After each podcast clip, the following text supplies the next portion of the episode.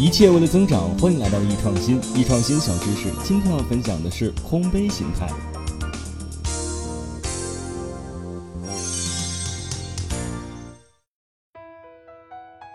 在开始今天的正式内容之前啊，咱们先来说一个故事。我们都知道呢，陈道明是一个拥有很高知名度的演员，他呀成功塑造了很多经典的荧屏角色。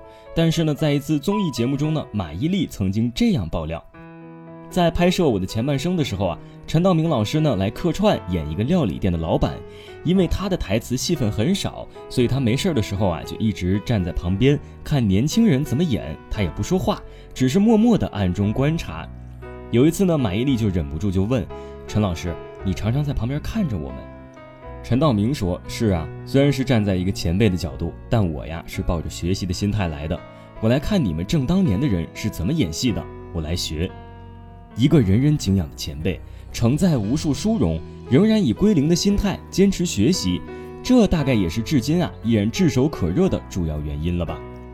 在人生的各个阶段中呢，我们会取得各样的成就，遭遇各样的挫折，适时的清空自己。”我们将遇见更好的自己，这就是空杯心态。真正的英雄好汉是不会在人们面前夸耀自己曾经是如何英勇的。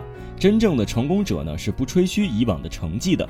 他总能不断的清空自己，总能保持谦虚的态度和永远前行的进取心。那么，空杯心态就是不断清空你的杯子，才能不断的注满，忘记过去。